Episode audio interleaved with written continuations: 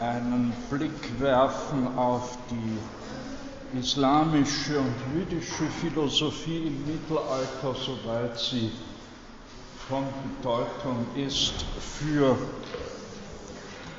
die Philosophie des lateinischen Mittelalters. Also wohlgemerkt,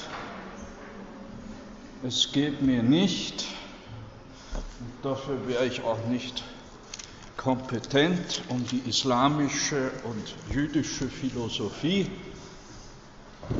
soweit sie von, von Belang ist, äh, für den Islam und das Judentum, sondern es geht um, das, um die jüdische und islamische Philosophie des Mittelalters, soweit sie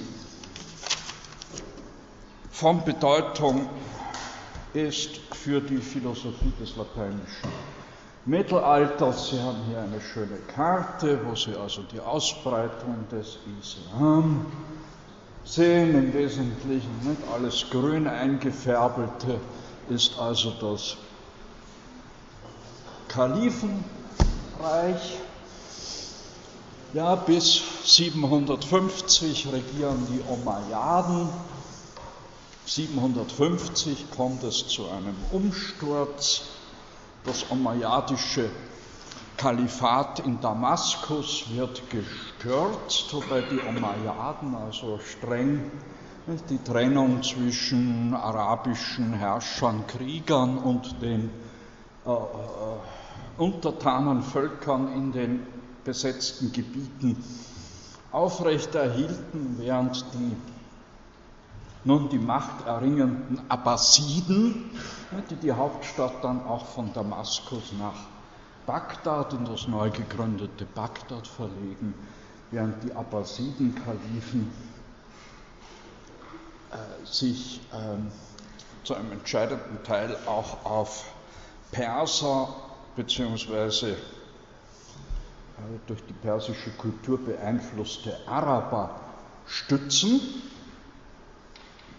Die Abbasiden verstehen sich auch als Nachfolger der Sassaniden und übernehmen einige sinnige Einrichtungen der Sassaniden, nämlich eine Hofbibliothek.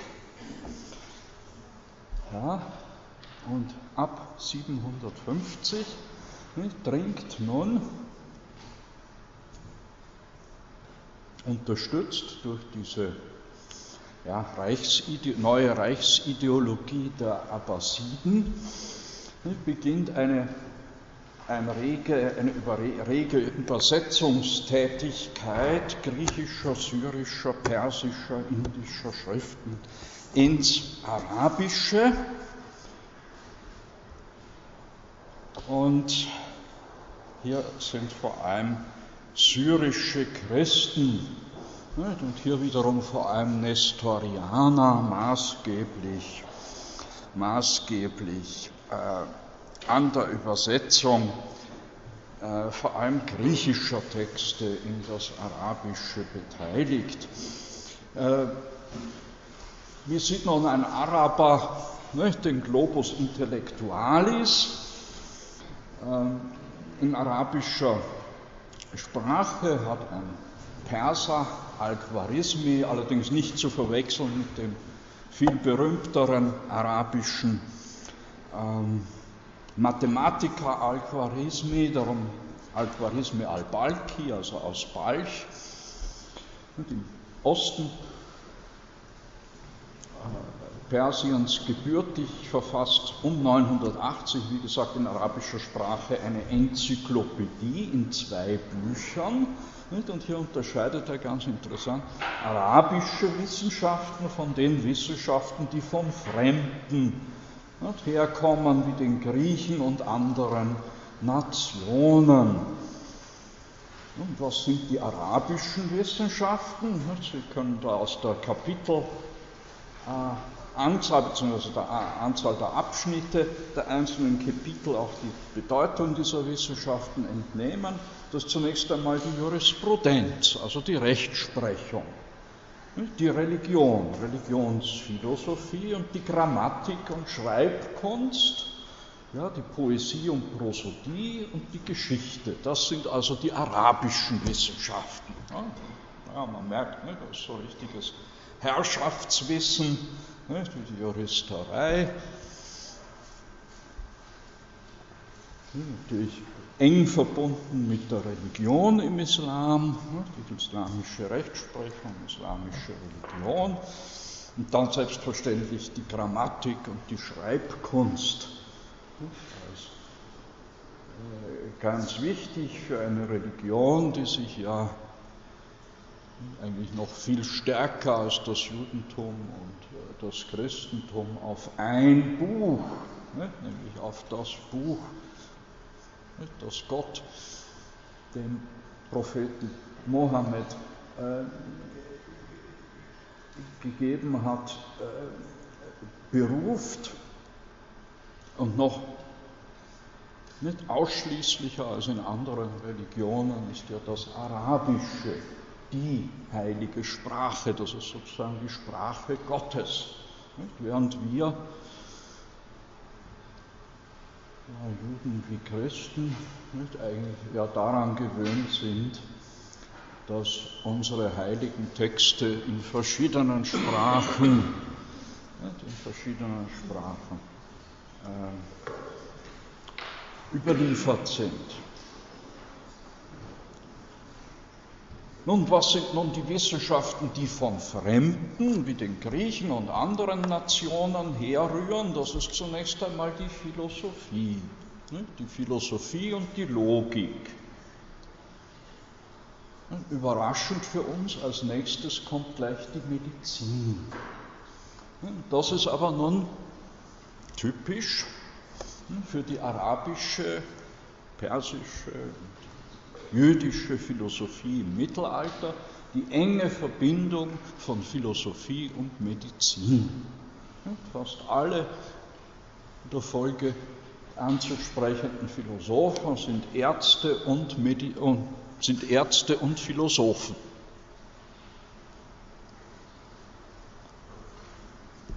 Das geht im Grunde auch schon zurück auf die nestorianischen Christen. Dort sind vielfach die Geistlichen, naja, ex officio beschäftigen sie sich, ne, als Theologen beschäftigen sie sich auch mit der griechischen Philosophie, insbesondere mit der griechischen Logik, ne, sind aber auch schon vielfach in Personalunion ne, Priester, Philosophen und Ärzte. Also Philosophie und Logik, Medizin, Arithmetik und Geometrie. Als nächstes Astronomie und Astrologie. Also vor allem die Geometrie als Vorbereitung für die Grundlegung für die Astronomie und Astrologie. Die Musik, da haben Sie also das Quadrivium, Arithmetik, Geometrie, Astronomie, bis in die Neuzeit immer auch gleichbedeutend mit Astrologie und Musik. Die vier Wissenschaften, die von harmonischen Verhältnissen handeln, die mathematischen Wissenschaften.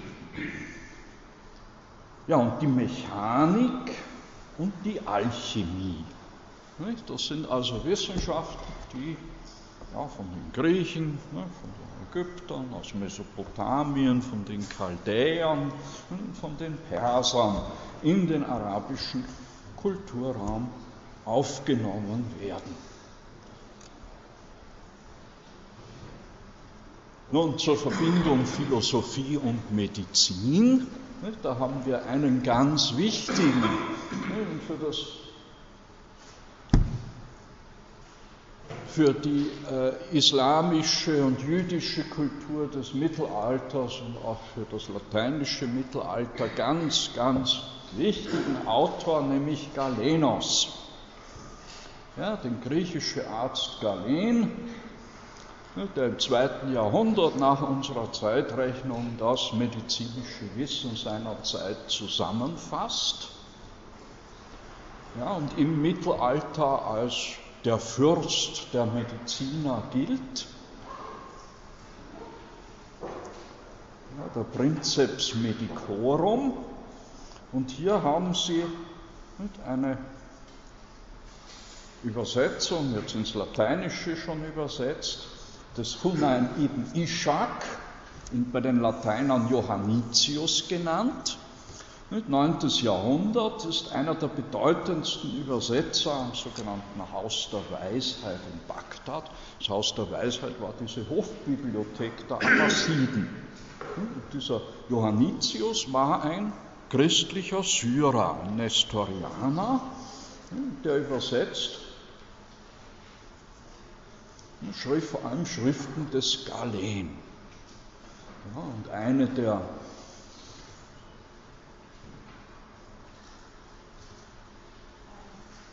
Abhandlungen des Galen trägt den Titel, ne, der vorzügliche Arzt muss auch Philosoph sein.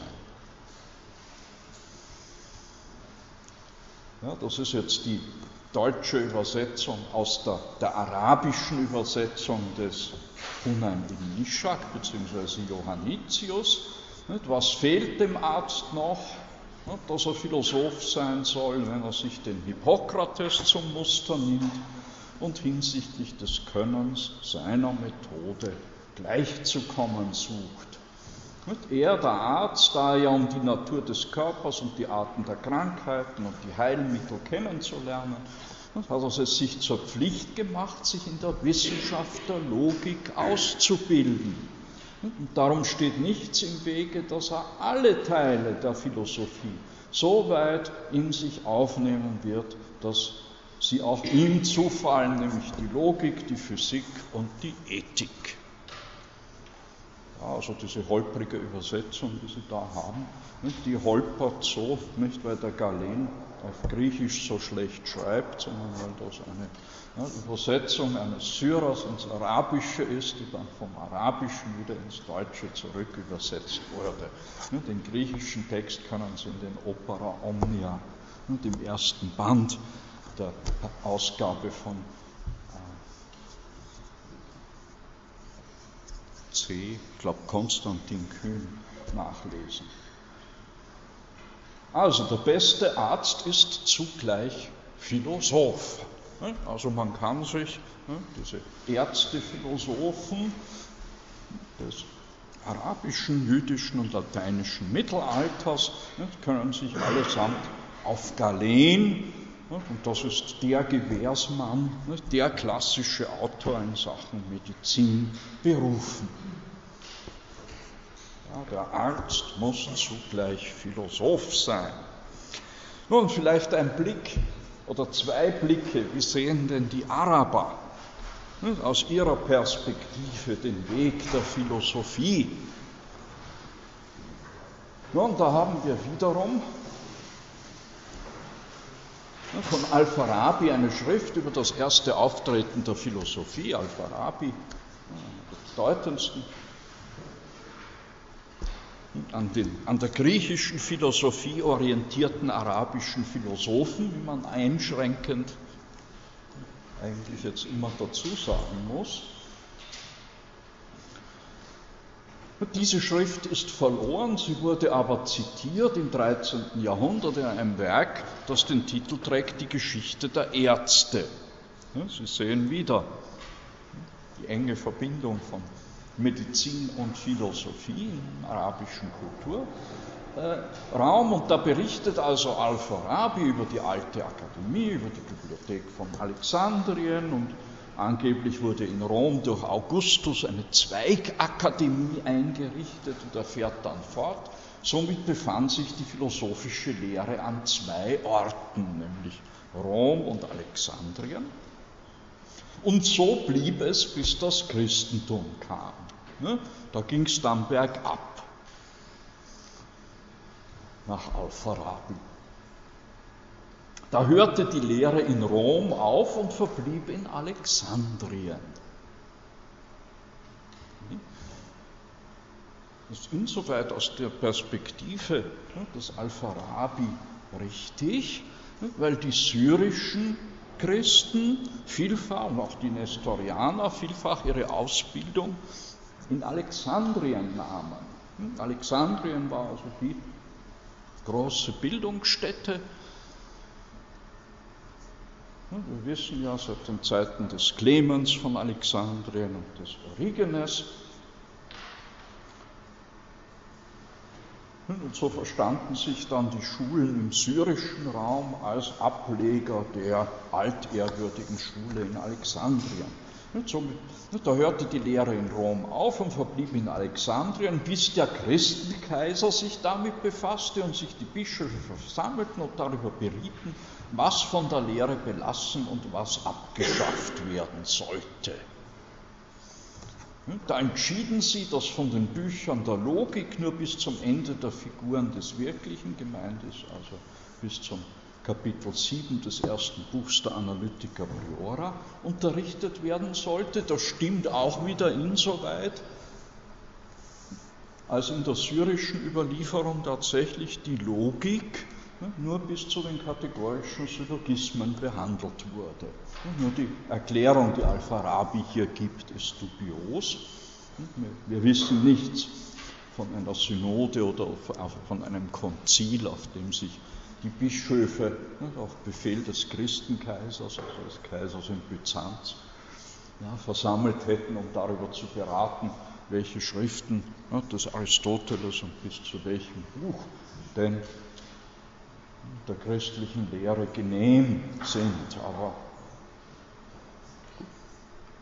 man sollte also nicht das, was danach kommt, behandeln, weil sie der Meinung waren, dass darin ein Schaden für das Christentum läge und dass in dem, was sie zum Unterricht zuwiesen, eine Hilfe für den Sieg ihres Glaubens enthalten sei. Das öffentliche, ne, die öffentliche Lehre blieb also darauf beschränkt, während das Studium der im Übrigen insgeheim betrieben wurde, bis lange Zeit danach der Islam erschien. Ne, wir können äh, sinngemäß fortsetzen ne, damit die Philosophie endlich wieder einen Aufschwung nahm.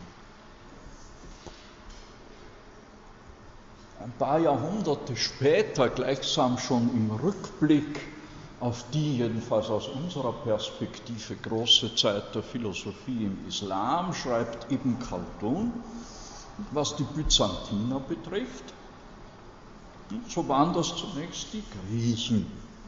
Die Griechen, bei denen die Wissenschaften einen wichtigen Platz einnahmen. Und dann fährt fort. Ne? Aristoteles war der Lehrer Alexanders, der über die Griechen herrschte, der die Herrschaft der Perser überwand und ihnen ihr Königtum entriss. Unter allen Wissenschaftlern war er, der Aristoteles, der gelehrteste und berühmteste. Er wurde, jedenfalls dann bei den Arabern, der erste Lehrer genannt und war in der ganzen Welt berühmt als die Macht der Griechen verging und den Kaisern, also Rom, zufiel, und als diese die Religion des Christentums annahmen, gaben sie diese Wissenschaften auf. So wie es die religiösen Gemeinschaften und die für sie geltenden religiösen Gesetze fordern.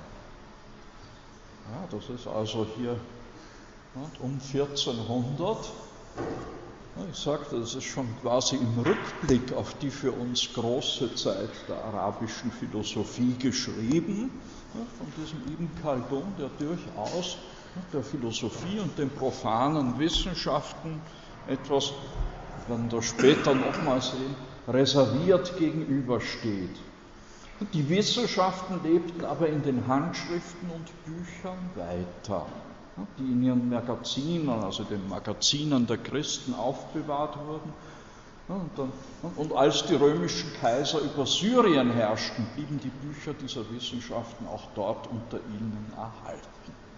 Also Syrien ist der Wissensspeicher für die Araber, auch eben im Blick gerade auf die Wissenschaften der Griechen. Dann brachte Allah dem Islam und seinen Anhängern unvergleichliche Siege. Also, naja, hm.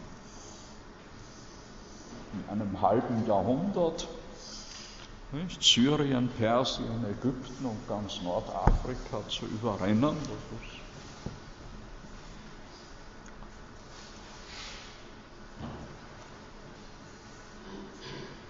Die Muslime entrissen den Römern wie auch allen anderen Völkern ihre Herrschaft, wobei sie zunächst Künste und Gewerbe nur wenig beachteten, doch als die Regierungsmacht und Dynastie der Muslime ihren Höhepunkt erreicht hatten, eine sesshafte Kultur voller Wohlstand entstanden, sowas wie eine städtische Kultur.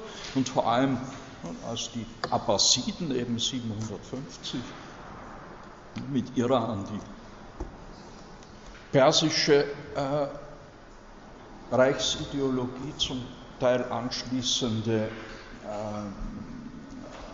anschließendes Kalifat errichteten, dürstete es die Muslime danach, diese weisheitlichen Wissenschaften kennenzulernen. Sie hatten von Bischöfen und Priestern der christlichen Untertanen von ihnen gehört ja, maßgeblich von den Syrern, von den Nestorianern, sowohl in Syrien wie auch mit Zweigstellen, vor allem auch in Persien. Und das zieht die Gedanken des Menschen von Natur aus zu diesen Wissenschaften. Deshalb ließ Al-Mansur, das ist der zweite Kalif der Abbasiden, zum, nach Byzanz schicken. Man möge ihm Werke der Mathematik senden, übersetzte Werke der Mathematik noch. Man hat also geschaut, dass man Handschriften kriegt und hat es dann selber übersetzt. Dieser schickte ihm das Buch von Euklid und einige Bücher über Physik. Als die Muslime das kennengelernt hatten, wuchs ihr Verlangen, sich auch noch das Verbleibende anzueignen. Dann kam Al-Mamun, das ist der siebente abbasidische Kalif, regiert von 813 bis 833. Das ist der wichtigste Förderer dieser Aufnahme des fremden griechischen, indischen, persischen Wissens. Äh, der also wissenschaftliche Kenntnisse und den Wunsch besaß, sich diesem zu widmen. Und so ließ er wieder, schickte er wieder Gesandte, um die Wissenschaften der Griechen zu ergründen und sie ins Arabische zu übertragen. Ein Gutteil dieses Wissens wurde so bewahrt und erfasst. Bewahrt und erfasst auch für uns. Vielfach nur noch auch griechische Werke aufgrund dieser syrisch-arabischen Übersetzungen überliefert sind. Ja, und wie schon gesagt, die Syrer und hier vor allem die nestorianischen Christen sind die maßgeblichen Vermittler zwischen Alexandrien und Bagdad.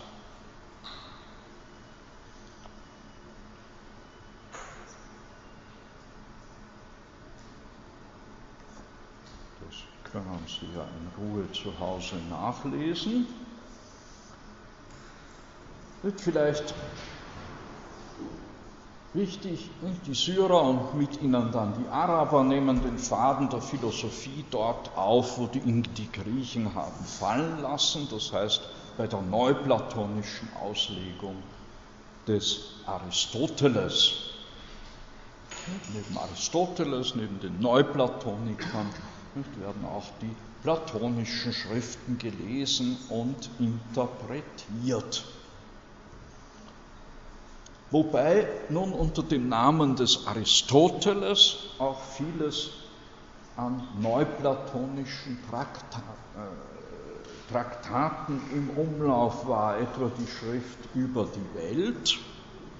Ja, das ist so ein, ein populäre neuplatonische äh, Kosmologie, die als Werk des Aristoteles viele Jahrhunderte galt, oder wichtig für die arabische und lateinische Philosophie des Mittelalters, die sogenannte Theologie des Aristoteles. Die Theologie des Aristoteles, das sind nichts anderes als Auszüge aus der vierten bis sechsten Enneade des Plotin. Ja, also man kannte seit dem 12. Jahrhundert Plotin, aber unter dem Titel einer, einer Theologie des Aristoteles.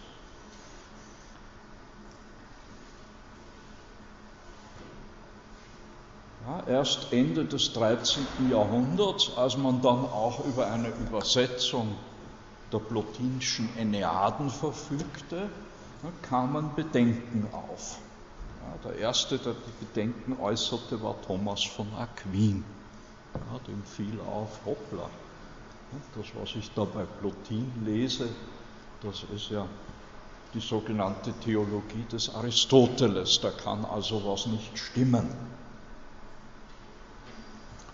Und für die lateinische Aristoteles-Rezeption bedeutsam ist vor allem der Liber de Causis, ja, oder das, der Liber de Expositione Bonitatis Pure. Und das sind Großteil, nicht nur, aber großteils enthält dieser Liber de Causis Exzerpte aus der Theologie des Proklos, ja, also des letzten großen Systematikers des Neuplatonismus. So wird also dem lateinischen Mittelalter ein durch und durch neuplatonischer Aristoteles vermittelt.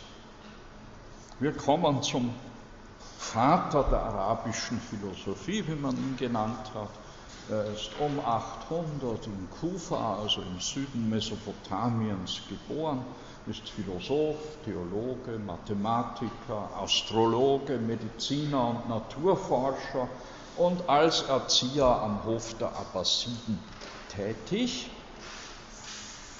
Wichtig für das lateinische Mittelalter. Wichtig für das lateinische Mittelalter wird vor allem sein Werk De Intellectu, seine vierfache Unterscheidung des Intellekts, des Geistes. Ja, im lateinischen Teil, also im griechischen ist es der Nous, klar, im lateinischen teils mit Intellectus, teils mit Ratio übersetzt. Also der Intellektus ist nach Alkindi, nicht, wobei er sich auf Platon und Aristoteles beruft, aber das ist eine fälschliche Berufung. Nach Al-Kindi also ist der Geist von vierfacher Art. Erstens der Geist, der immer wirklich ist. Zweitens der Geist, der der Möglichkeit nach oder eben als Anlage in der Seele ist. Drittens der Geist, der in der Seele von der Möglichkeit zur Wirklichkeit fortschreitet, also der sich aktualisiert und äußert.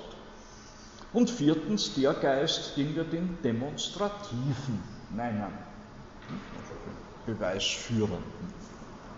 Ja, das für die Geistlehre des Mittelalters ein ganz wichtiger Text. Im Eilverfahren. Wir kommen zu Abu Nasr oder Al-Farabius. Hm, Al-Farabi. Naja, er heißt Abu Nasr Muhammad Al-Farabi. Darum die beiden unterschiedlichen lateinischen Namen. Der zweite Lehrer nach Aristoteles, dem ersten Lehrer.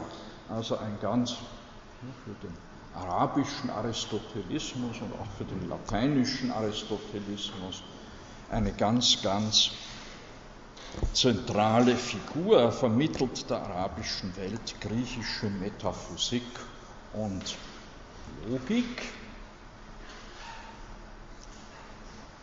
Er lebt in Bagdad, Aleppo und Damas. Er stammt aus Zentralasien die einen sagen im heutigen Afghanistan, andere sagen im heutigen aus Kasachstan oder Usbekistan ist er geboren.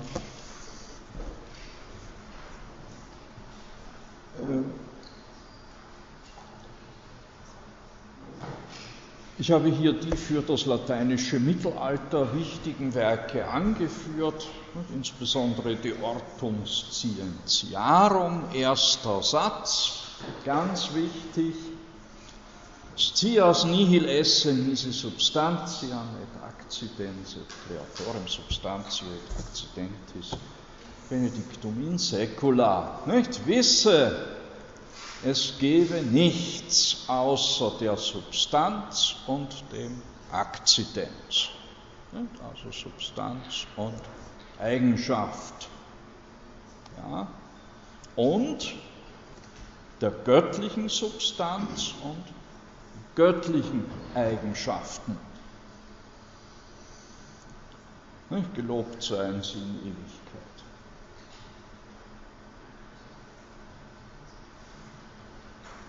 Also es gibt nur Substanzen und Eigenschaften, wobei wir allerdings streng unterscheiden müssen nach Al-Farabi und auch nach den christlichen Aristotelikern zwischen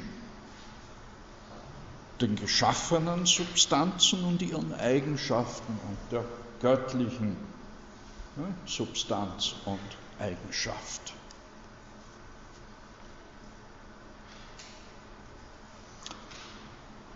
Und nun ganz wichtig für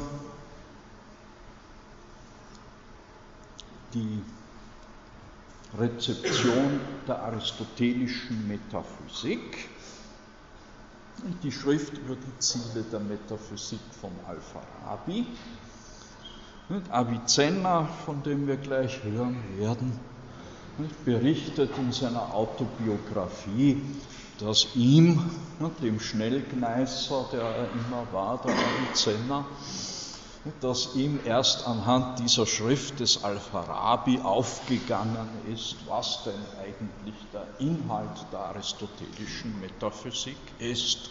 Ja, ist nicht weiter verwunderlich. Das Problem ist nämlich, wie wir alle wissen, dass die aristotelische Metaphysik gar kein Buch ist. Ne, dass Aristoteles ja nie ein Buch mit dem Titel Metaphysik geschrieben hat, sondern dass da 13, 14 und unterschiedliche Bücher, Schriften, die unterschiedliche Zwecke verfolgen, zusammengefasst wurden unter diesem Titel Metaphysik. Ja, die Leser im Mittelalter haben allerdings buchgläubig wie sie waren, ob Juden, Christen oder Muslime, gedacht, ja, das ist ein Buch. Was ein Buch ist, muss im Grunde auch ein Thema haben. Allerdings, wenn man dann diese Metaphysik des Aristoteles liest, des ersten Lehrers, muss man sich eigentlich auf den Kopf, an den Kopf greifen und fragen, ja, worüber schreibt er denn eigentlich? Gut, wie löst Al-Farabi dieses Problem? Nun steht fest, im Vorverständnis vieler Leute besteht der Inhalt dieses Buches in der Rede über den Schöpfer, über den Intellekt, die Seele und all das, was dazu gehört. Und demnach sind Metaphysik nicht, und die theologische Disziplin, und eigentlich ist das die im Autorit, das ist die Lehre vom Einzigen beziehungsweise die Lehre von der Einheit Gottes. Ein und dieselbe Wissenschaft. Und deshalb, schreibt Al-Farabi, sind die meisten, die sich mit diesem Buch befassen, verwirrt und gehen in die Irre, denn der größte Teil dieses Werkes, der Metaphysik, handelt gar nicht davon. Und es findet sich darüber hinaus, außer in dem elften, bei uns dem zwölften Buch, im Buch Landau, keine spezielle Abhandlung darüber. Ja, Theologie, wenn man die sucht in der Metaphysik des Aristoteles, dann findet man sie allenfalls. Ja, und auch das nur unter Voraussetzungen, die im Grunde nicht kompatibel sind mit dem theologischen Verständnis der Offenbarungsreligionen, dann findet man sie also allenfalls im zwölften Buch der Metaphysik.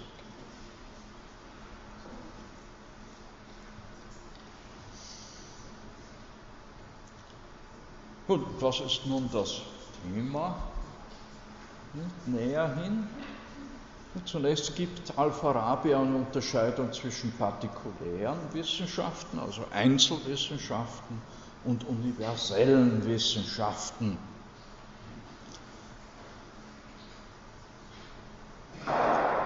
Die partikularen Wissenschaften, die Einzelwissenschaften untersuchen die eigentümlichen Eigenschaften ihrer jeweiligen Subjekte des ihnen jeweils zugrunde liegenden, ihres jeweiligen Gegenstands.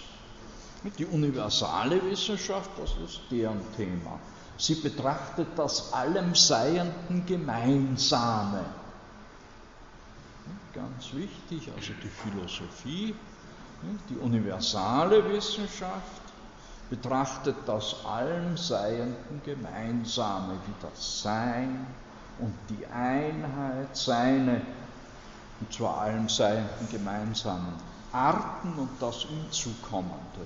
Ferner die Dinge, welche keinem einzigen der Gegenstände der Einzelwissenschaften im Speziellen zukommen, wie das Frühere und das Spätere, die Aktualität und die Potentialität, das Vollkommene und das Unvollkommene und das, was sich ebenso verhält. Sie untersucht das allem Seienden gemeinsame Prinzip und das allem Seienden gemeinsame Prinzip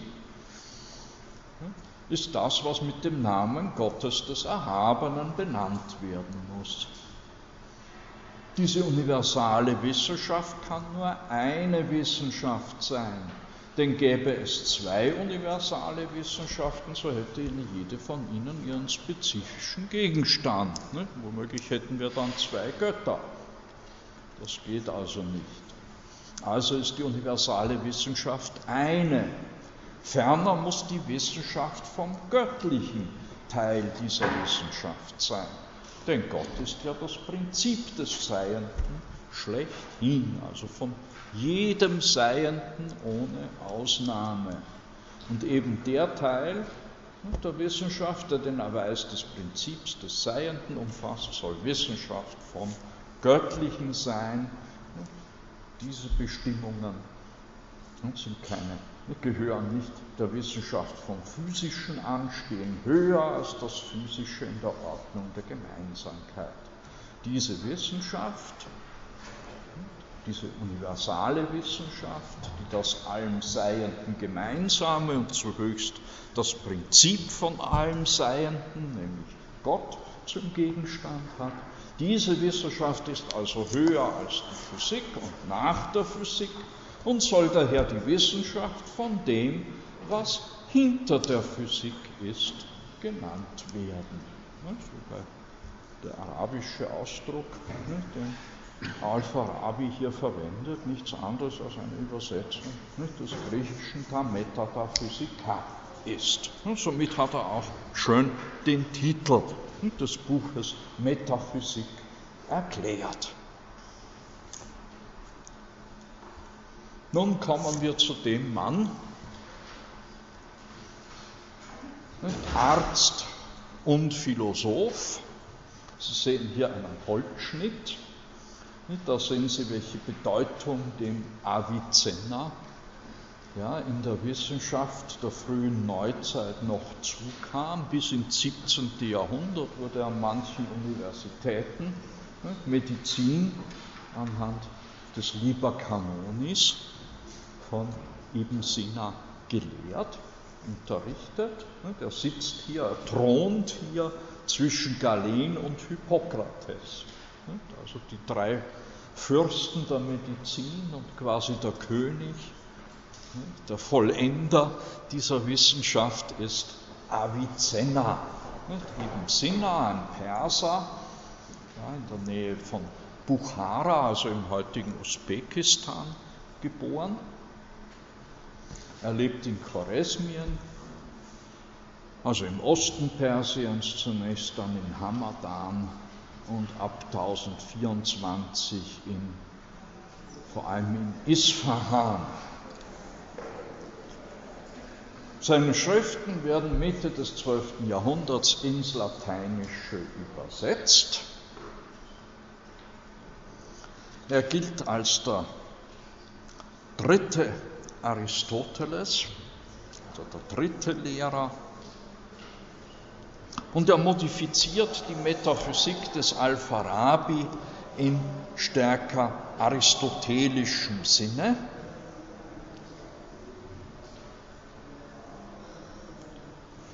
Der erste Gegenstand der Metaphysik nach Avicenna ist das Seiende als solches. Das Ens in Quantum est e ins.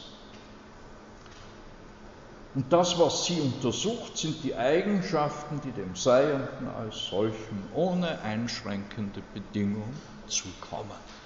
Also Metaphysik ist die Wissenschaft vom Seienden als solchen. Bestimmung des Gegenstands der Metaphysik nach Avicenna.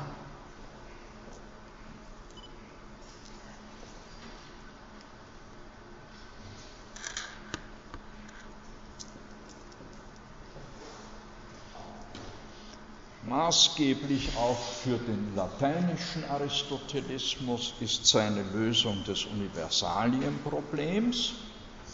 Die Universalia sind demnach Anteres im Geist Gottes.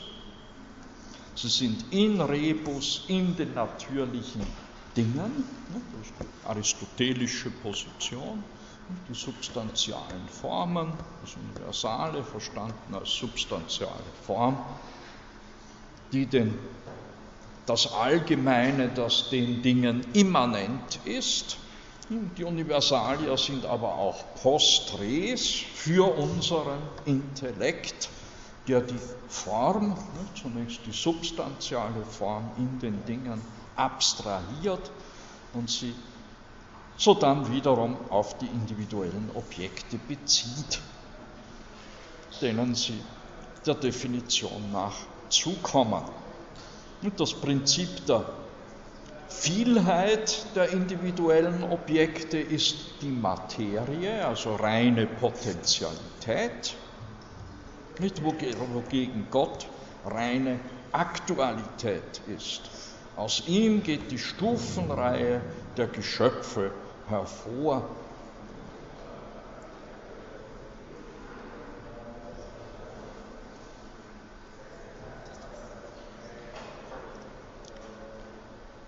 wobei die Welt, obwohl sie von Gott abhängig ist, doch ewig ist nach Avicenna. So.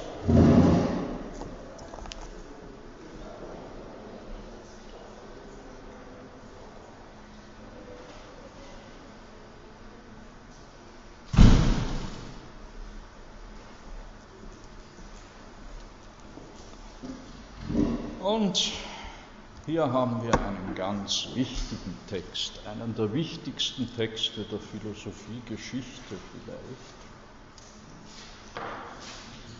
Im Mittelalter hundertfach zitiert und durchdekliniert. Heute kennt ihn kaum jemand außer Spezialisten.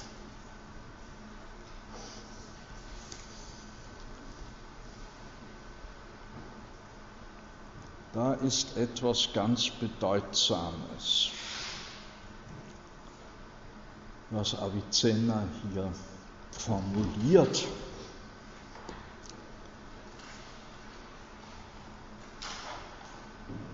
Im fünften Kapitel des ersten Buchs seiner Metaphysik schreibt Avicenna. Wir sagen, das Ens und Res und Nezesse. Ich habe die, bewusst die lateinischen Termini belassen, weil man sich jetzt natürlich schon darüber streiten kann, wie übersetzen wir das. Nicht Ens, das Seiende, Res, das Ding, Nezesse, das Notwendige, näherhin das Denknotwendige. ja, sind solche, die unmittelbar in die Seele durch einen ersten Eindruck eingeprägt werden, der nicht aus anderem, bekannterem erworben wird. Also ens, res und necesse.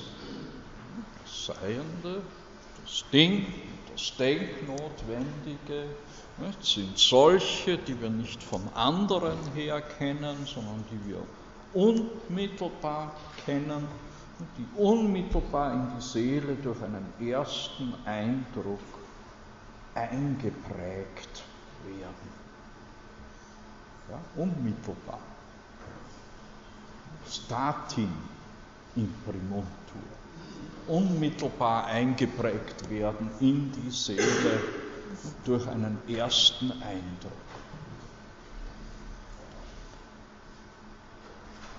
Und sie sind leichter durch sich selbst zu begreifen, eben diese, die allen Dingen gemeinsam sind, que communia sunt omnibus rebus, und das sind, und jetzt zählt er auf, res und ens und unum etc. Also es gibt da offenbar mehrere, die allen Seienden gemeinsam, die allen Dingen oder allen Seienden gemeinsam sind. Res, ens und uno. Das Ding, das Seiende und das eine, etc. Darum kann man zu ihrem Beweis weder etwas anführen, das kein Zirkelbeweis wäre, noch etwas, das bekannter wäre als sie. Ja, sie sind unmittelbar, wie zuvor gesagt, unmittelbar eingeprägter Seele durch einen ersten Eindruck. Und dann weiter. Ich sage daher, dass die Bedeutung des Ens und die Bedeutung der Res, Bedeutung des Seienden, Bedeutung des, naja, Dinges, in den Köpfen zwar als zwei Bedeutungen vorgestellt werden, in Wahrheit aber sind ens und aliquid verschiedene Ausdrücke von ein und derselben Bedeutung. Jetzt haben wir eine Reihe von ens, res, zunächst auch Nezesse, aber dann ens, res, unum, aliquid. Bei Thomas von Aquin werden Sie das in der Abhandlung über die Wahrheit wiederfinden als die Lehre von den Transzendentalien. Die Begriffe, die jedem Seienden als solchen zukommen. Ja, jedes Seiende ist ein Ding, ist eines und ist aliquid.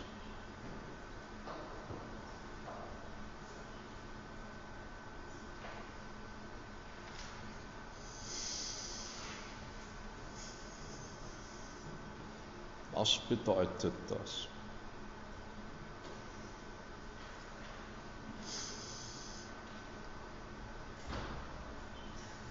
Sagte schon, der Text wurde im lateinischen Mittelalter hundertfach zitiert.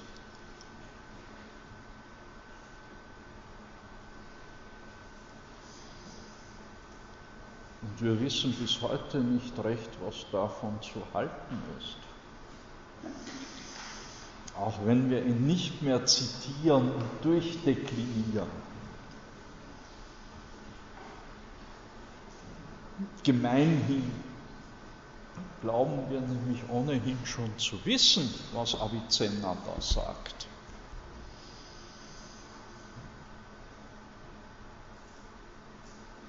Nämlich, dass alles, was ist, jeweils ein einzelner Gegenstand ist, der sich als einzelner Gegenstand von allen anderen unterscheidet. Insofern sind das Ding und das eine und das jeweils andere gegenüber anderen ein und dasselbe. Sind das alles Bestimmungen, die jeglichem Seienden zukommen?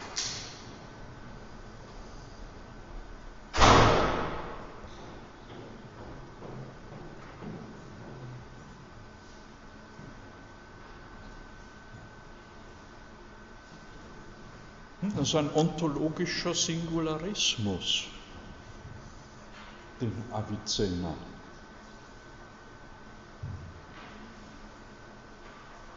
hier in dieser Form erstmals, soweit ich weiß, formuliert.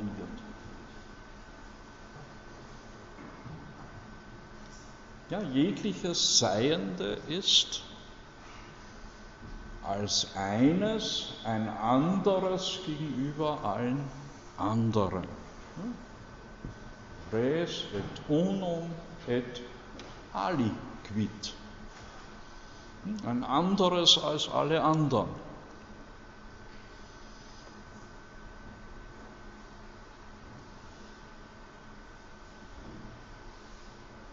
In seiner Konsequenz wird dieser ontologische Singularismus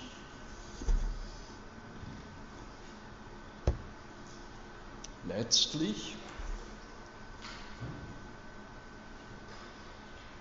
die nominalistische Lösung des Universalienproblems besiedeln.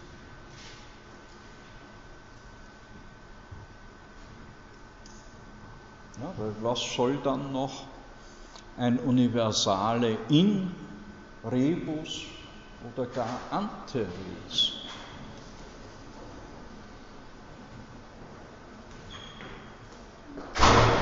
Ja, wenn jegliches Seiende eines ist, wenn jegliches Seiende ein Ding ist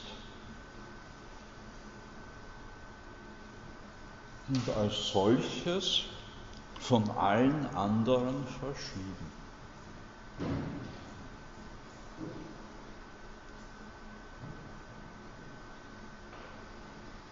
Ja, wobei sie dann noch immer zwei sozusagen Extremlösungen ne, mit Blick auf die, den hier formulierten ontologischen Singularismus zwei Extremlösungen offenstehen, die im Mittelalter dann auch als solche ergriffen wurden. Sie können nämlich sagen, naja, wenn jegliches Seiende ein Aliquid ist, ein anderes als das andere Seiende und insoweit aber jegliches Seiende gleichgültig dem anderen, das wiederum ein anderes diesem ersten Seienden gegenüber ist, dann bestätigt dies ja die letztlich Wertlosigkeit alles Irdischen. Das ist der Weg, den die Mystik gegangen ist. Das ist der Weg, den scheint es. Dann auch vor allem die Philosophie im Islam gegangen was soll uns das Wissen von den weltlichen Dingen, wenn diese als Res und Onum und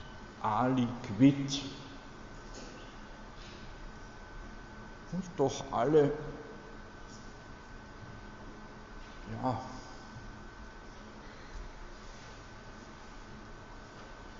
gleich viel und gleich wenig wert sind.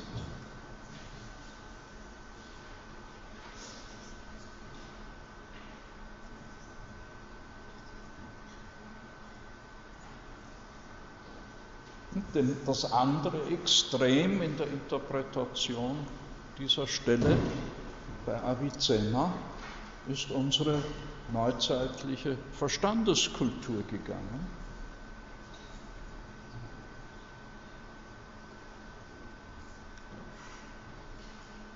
Die da meint, ja, ne, das einzig Wirkliche, das Reale, sind raumzeitliche Entitäten, hm, sind Dinge. Dinge, die eins und andere gegenüber anderen sind, weil sie raumzeitlich bestimmt sind.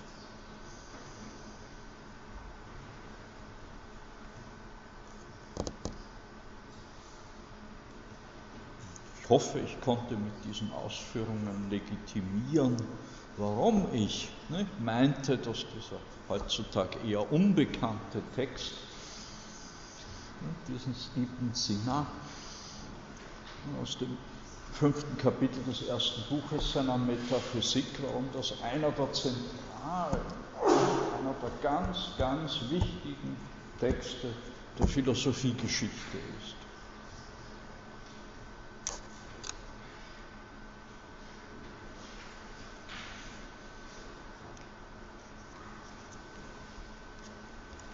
Wir kommen zu Al-Ghazali, auch ein Perser, Khorasan, also im Osten Persiens geboren.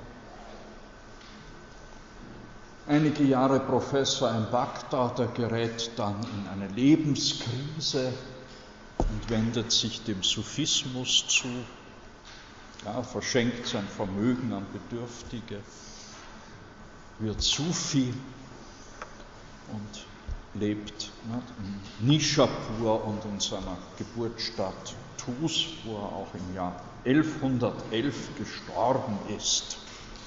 Nun, seine Rezeption im, Ara im Lateinischen ist eine höchst merkwürdige. Mitte des 12. Jahrhunderts wurde nämlich ein Teil nicht, eines Werkes von Al-Ghazali übersetzt als das Buch über die theoretische Philosophie. Und da stellt Al-Ghazali aber nur Lehrmeinungen verschiedener Philosophen zusammen, die er selbst aber kritisiert. Nur die Kritik wurde zunächst im lateinischen Westen nicht wahrgenommen, sodass also dieses Liber Algaselis de Summa Theoretike Philosophiae und zunächst eben als Werk eines Philosophen, eines Metaphysikers verstanden wurde.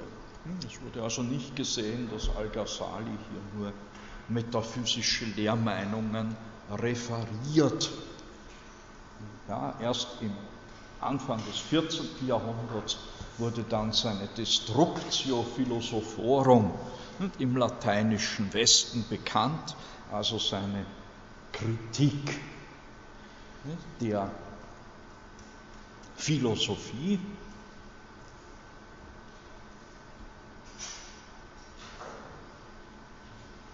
Die deutsche Übersetzung der Aretta aus dem Irrtum.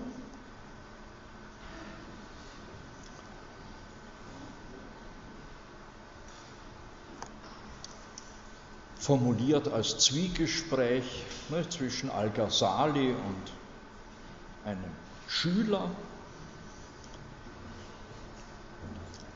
Der Schüler sagt, er hat ihn gebeten, ihm den Zweck der Wissenschaften und ihre Geheimnisse mitzuteilen, die Verfehlungen der Schulen und ihre Abgründe zu enthüllen. Du hast mich ferner gebeten, dir von meinem Erdulden beim Erkunden des Wahren inmitten der Verwirrung der Schulrichtungen, die sich im Pfade und Weg gespalten haben, zu erzählen. Du hast mich befragt, wie ich mich mutig von der Niederung der blinden Nachahmung zu den Höhen des selbstständigen Forschens hinentwickelt habe. Und ferner möchtest du dich durch deine Frage unterrichten, welchen Nutzen ich aus der islamischen Scholastik, also aus der Wissenschaft,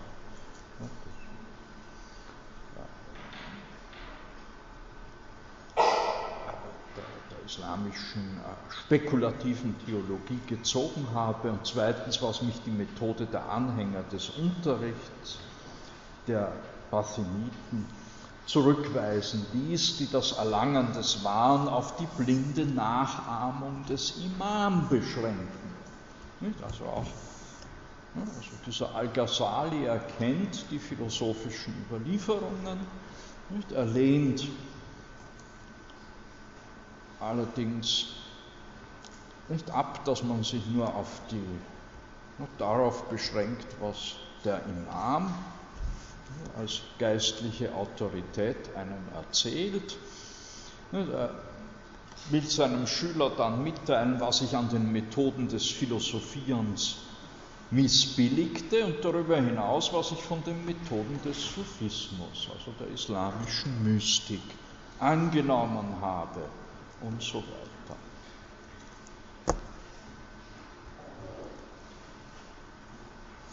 Nun zu den Philosophen stellt nun Al-Ghazali näherhin fest.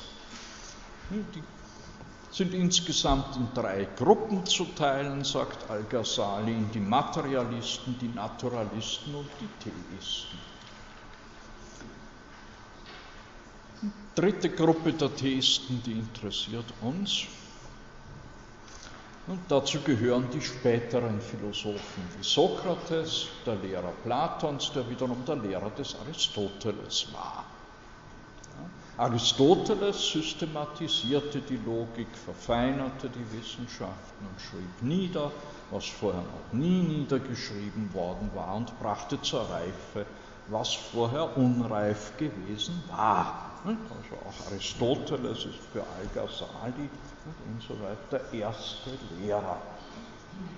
Aber auch er blieb in den Ungereimtheiten ihres Unglaubens und ihrer Ketzereien verhaftet, von denen er sich erfolglos zu befreien versuchte. Deshalb müssen Sie, die Theisten, Sokrates, Platon, selbst Aristoteles und ihre Anhänger unter den islamischen Philosophen wie Avicenna, Al-Farabi und andere als Ungläubige betrachtet werden. Die Summe ihrer Irrtümer liegt in 20 Fragen oder in 20 Lehrsätzen. In drei von ihnen müssen sie für Ungläubige gehalten werden, in 17 für ketzerische Erneuerer. Al-Ghazali geht dann im Einzelnen all diese 20 Fragen durch, am wichtigsten aber drei, in denen sie, diese griechischen Philosophen und ihre islamischen Anhänger, für Ungläubige gehalten werden müssen. Ja, um diese Lehrmeinungen zu widerlegen, haben wir eben die Destructio Philosophorum verfasst. Die drei Fragen, in denen sie eine andere Meinung als alle Mus Muslime vertreten. Also die drei Fragen, in denen sie äh, für Ungläubige zu halten sind, betreffen. Erstens, die Körper würden nicht auferstehen, sondern nur die reinen Seelen nicht, würden belohnt oder bestraft werden. Belohnung und Bestrafung seien nur geistige, keineswegs körperliche Zustände. Hm, das sagt Al-Ghazali, Sie haben recht, wenn Sie die geistige Belohnung und Bestrafung beschreiben, denn sie sind auch in der Offenbarung vorhanden, aber Sie lügen, wenn Sie die körperlichen ableugnen und sind in Ihren Aussagen gegenüber der islamischen Offenbarung als Ungläubige zu bezeichnen. Zweitens, von derselben Art ist ihre Behauptung, Gott kenne nur Universalia, nicht aber Singularia. Auch das ist klarer Unglaube, denn die Wahrheit liegt darin, deinem Herrn entgeht auch nicht das Gewicht eines Stäubchens, weder auf der Erde noch im Himmel als durch zwei Suren beglaubigt. Drittens, Das gleiche gilt für ihre Behauptung, die Welt sei ewig, ohne Anfang und Ende. Keiner der Muslime hat eine solche Auffassung je vertreten. Sie sehen, das sind auch drei Hauptfragen, in denen nicht nur der Islam, sondern auch jüdische und christliche Offenbarung im Konflikt stehen mit der Lehre dieser alten heidnischen Philosophen.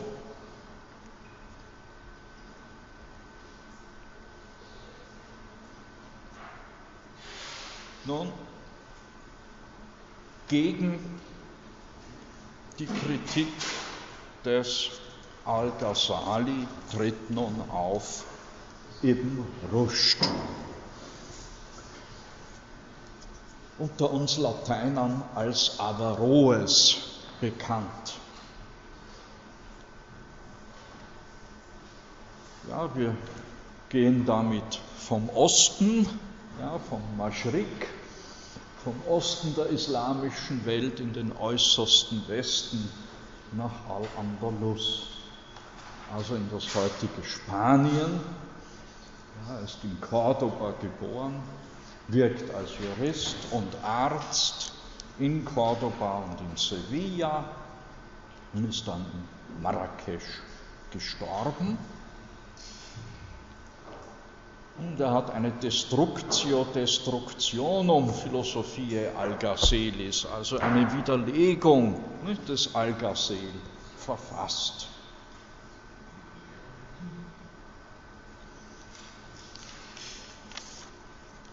Ich habe hier zwei Stellen, längere Stellen aus der Philosophie und Theologie des Averroes angeführt.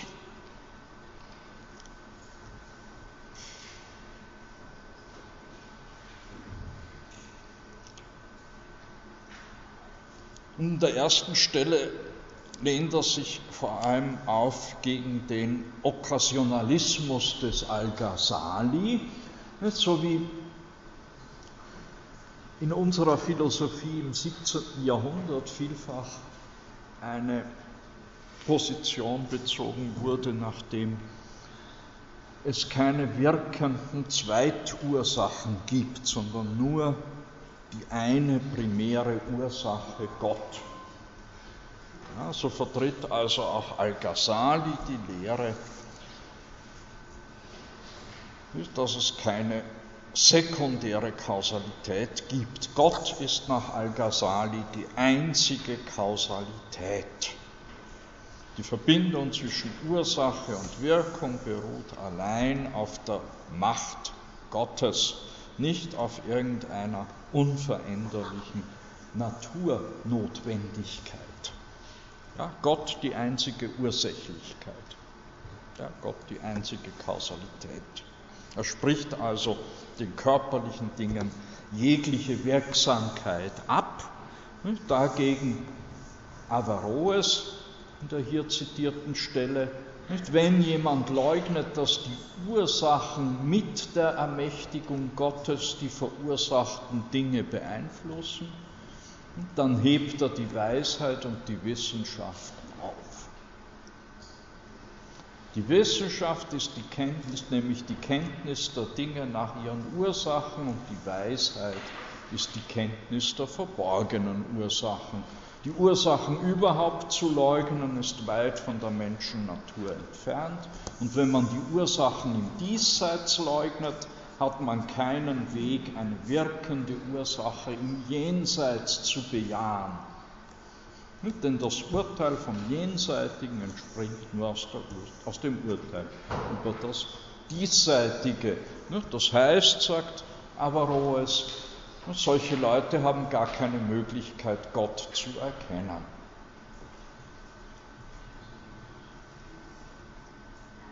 Und weil es das so ist, so ist es aus dem Konsensus der Muslime, dass es kein Agens, also keine Wirkursache außer Gott gibt, nicht möglich, dass man die Negation des Agens, der Wirkursache im Diesseitigen absolut verstehe, so wie Al-Ghazali, aus der Existenz des Agens im Diesseitigen wir den Beweis für die Existenz des Agens im Jenseitigen führen. Kehrt also das Argument gegen Al-Ghazali und verteidigt somit die sekundären Ursachen im Diesseits.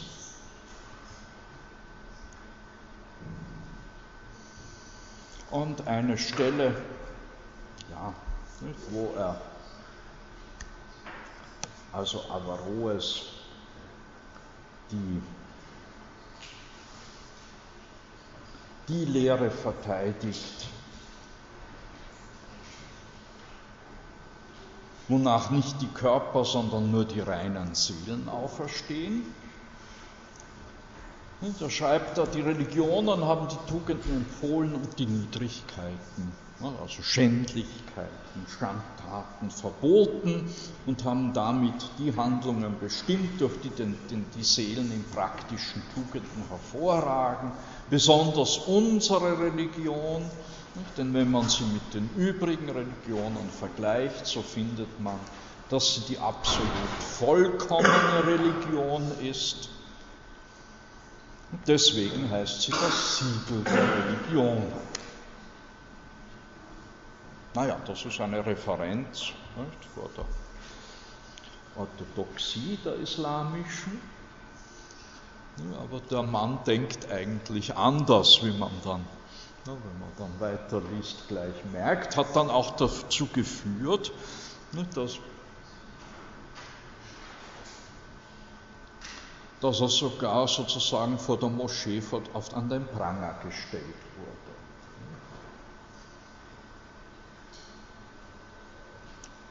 Ja, die Herrscher im damaligen äh,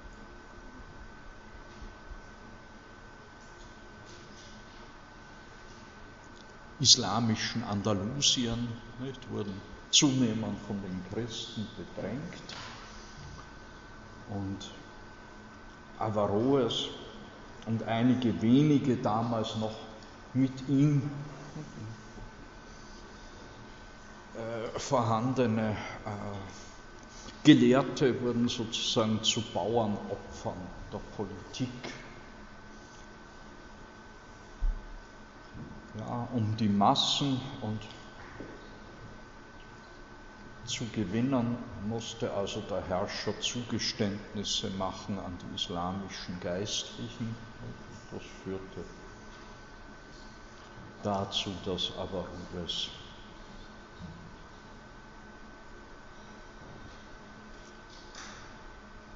äh, und mit ihm etliche andere eben als Ungläubige gebrandmarkt wurden.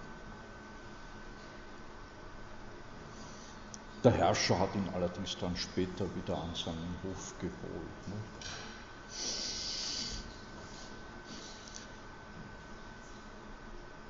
In allen Religionen hat die Offenbarung die Fortdauer der Seelen verkündet und die Wissenschaftler haben dafür die Beweise geliefert den Seelen nach dem Tode widerfährt, wenn sie rein sind, dass ihre Reinheit sich verdoppelt, indem sie der körperlichen Leidenschaften entledigt werden und wenn sie hässlich sind, dass ihre Hässlichkeit sich nach der Trennung vom Körper vermehrt. Und darin stimmen die Religionen überein, schreibt Averroes, diesen Zustand dem Menschen bekannt zu geben und sie nennen ihn die ewige Seligkeit und die ewige Verdammnis. Und da für diesen Zustand, als für diesen Zustand im Diesseits kein Bild gibt und das Maß dessen, was davon durch die Offenbarung wahrgenommen wird, je nach den einzelnen Propheten verschieden ist, so sind auch die Religionen ne, verschieden in der Versinnbildlichung der Zustände, in welchen sich die Seelen der Glückseligen nach dem Tode und die Seelen der Unglückseligen befinden. Einige, einige Religionen geben kein Bild von dem, was dort die reinen Seelen an Lust und die Elenden an Qual finden werden. Sie geben kein Bild durch diesseitige Verhältnisse, sondern sagen ausdrücklich, dass all dies in geistigen Zuständen und Engelsseligkeiten bestehen. Andere, nicht, andere Religionen wenden zur Vergleichung die diesseitigen Verhältnisse an. Und zwar entweder, weil die Stifter dieser, dieser Religionen von diesen Zuständen durch die Offenbarung etwas erfahren haben, oder weil sie die Ansicht hatten, dass die Vergleichung mit sinnlichen Gegenständen für die große Menge ein größeres Verständnis möglich macht und diese sich eher durch, zu diesen Dingen her oder von ihnen weg bewegt. Also die rationale Erklärung um der großen Menge,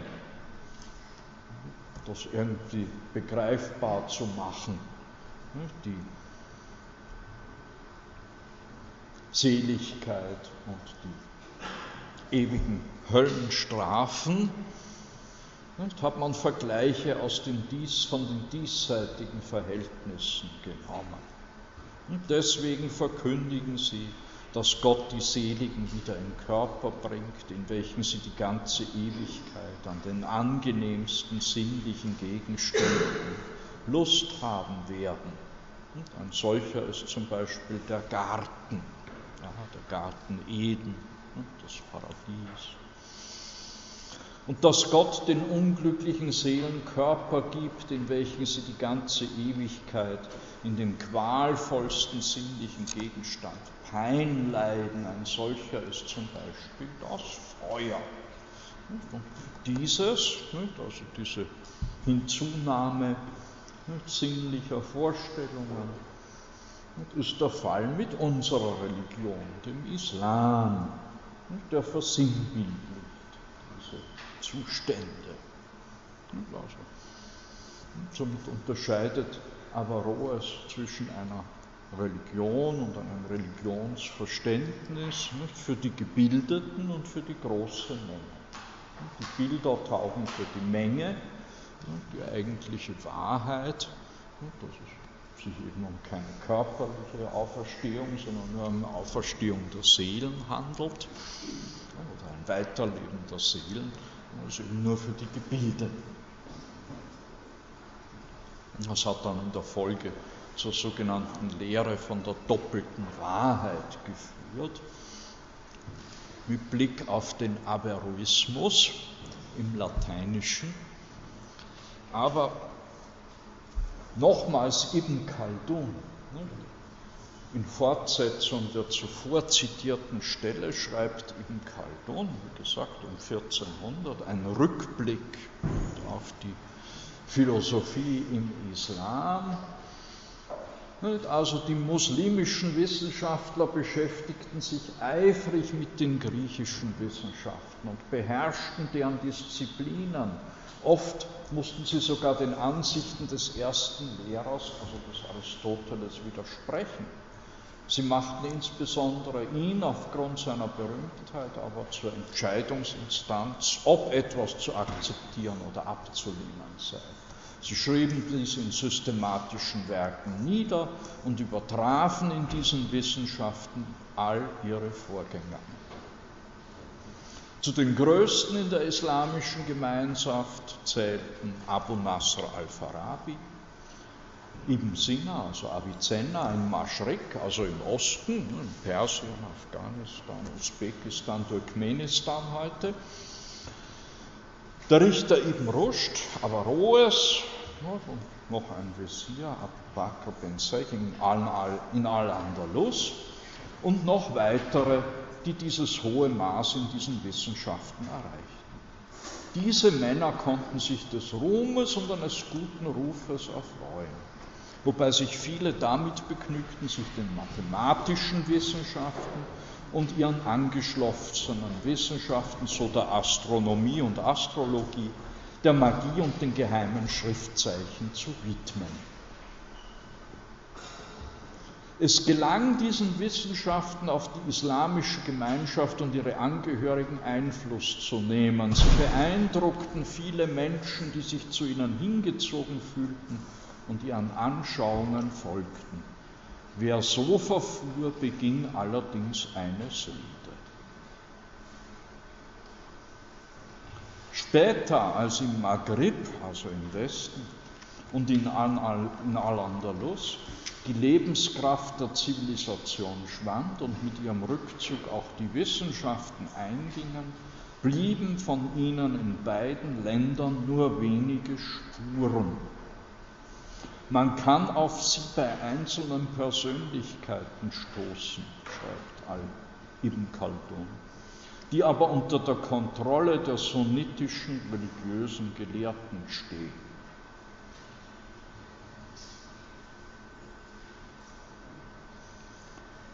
Uns ist zu Ohren gekommen, dass unter den Bewohnern des Maschrek, also im Osten, die Früchte dieser Wissenschaften noch immer reichlich vorhanden sind, vor allem im persischen Teil des Irak und noch weiter entfernt in Transoxanien, also das ist jetzt Turkmenistan, Usbekistan, Kasachstan und Afghanistan sind. Wir haben gehört, dass sich die Bewohner diesen Rat, die dortigen, diesen rationalen und den auf Überlieferung beruhenden Wissenschaften sehr intensiv widmen, da ihre Zivilisation reich entwickelt und ihre sesshafte Kultur fest gegründet ist. Ja, also Philosophie, Wissenschaft braucht eine städtische Kultur.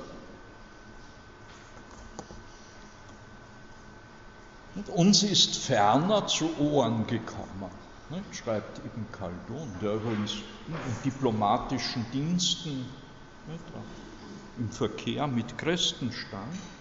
Uns ist ferner zu Ohren gekommen, dass diese philosophischen Wissenschaften in den Ländern der Franken, auf dem Gebiete Roms und den angrenzenden Gebieten der nördlichen Mittelmeerküste gedeihen.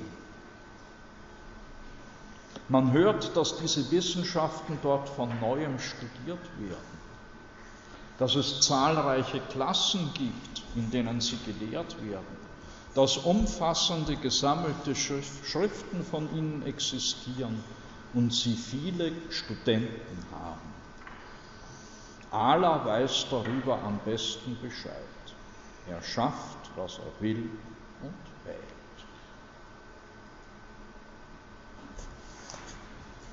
Ja, ein interessanter Nachruf auf die Philosophie aus dem Munde eines arabischen Chronisten, auch für seine ja, im Grunde Kulturphilosophie, Kulturanthropologie, äh, vor allem im 20. Jahrhundert Interesse gefunden hat. Oh Gott, die Zeit läuft mir davon. Avicebron, der Salomon ibn Gabirol, ich komme damit zur jüdischen Philosophie des Mittelalters, soweit sie. Ja, dieser ibn Gabirol hat ein ganz seltsames Schicksal. Bis Mitte des 19. Jahrhunderts wusste man nicht, dass der bekannte jüdische Dichter Salomon ibn Gabirol identisch ist mit dem Philosophen Avicebron. Ja, erst Mitte des 19. Jahrhunderts hat der deutsche Orientalist äh, Salomon Munk entdeckt, dass die beiden ein und dieselbe Person sind. Ja, man rätselte, ne, wer ist dieser ABC Braun? Ein Araber, höchstwahrscheinlich sogar ein christlicher Araber. Nein, er war Jude.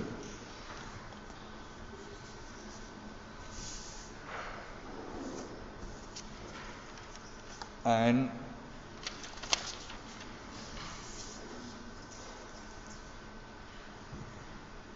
ein Jude, der also ja im Wesentlichen verbindet äh, die neuplatonische Emanationslehre mit dem aristotelischen Form-Materie-Dualismus. Die Ursache ist die erste Essenz, also Gott. Das Geschaffene sind Materie und Form. Und das mittlere zwischen beiden ist der Wille, nämlich der Wille Gottes. Ne, Gott, der ne, die Welt aus freiem Entschluss geschaffen hat. Ja, insoweit ist dieser Avicebron, ja, den viele im lateinischen Mittelalter für einen arabischen Christen hielten, insoweit ist dieser Avicebron ein wichtiger, äh, gibt einen Anstoß für den Voluntarismus, für die voluntaristische Philosophie des Spätmittelalters, die wiederum zu einer nominalistischen Lösung des Universalienproblems führt. Und zum größten aller jüdischen Philosophen, Moses ben Maimon, Moses Maimonides, Philosoph und Arzt und Vorsteher der jüdischen Gemeinde in Kairo, nicht, auch in Spanien, in Cordoba geboren. 1204 in Kairo gestorben mit seinem Dux Neotrorum, das ist also die, der gängige lateinische Titel seines Führers der Umherirrenden, auf Hebräisch More Nevuchim, Führer der Unschlüssigen, auf Deutsch übersetzt. Wir kommen dazu aber erst in der nächsten Stunde. Nicht ebenso wie zu den wichtigsten Übersetzern aus dem Arabischen und zur der Schule von Oxford, große Teste und Roger Bacon und dann endlich ne, zur Hochscholastik, also zum Aristotelismus bei den Lateinern, zu Albertus Magnus und Thomas von Aquin. Und dann bleibt uns noch eine allerletzte Stunde für den Rest. Ja, naja, es ist ein Ding der Unmöglichkeit. Ein Jahrtausend Philosophiegeschichte in einem Semester zu behandeln. Gut, bis zum nächsten Mal dann.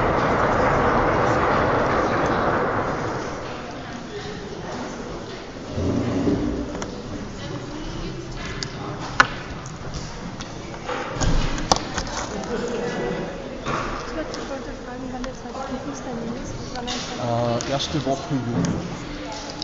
Schon äh, nicht die nächste Vorlesung. Ähm, Im nächsten Semester, Anfang nächsten Semester. Das ist dann der dritte. Ah, okay. Erste Oktoberwoche. Erste Oktoberwoche. Zweite Wo Oktober. steht das? Auf Vorlesungsverzeichnis?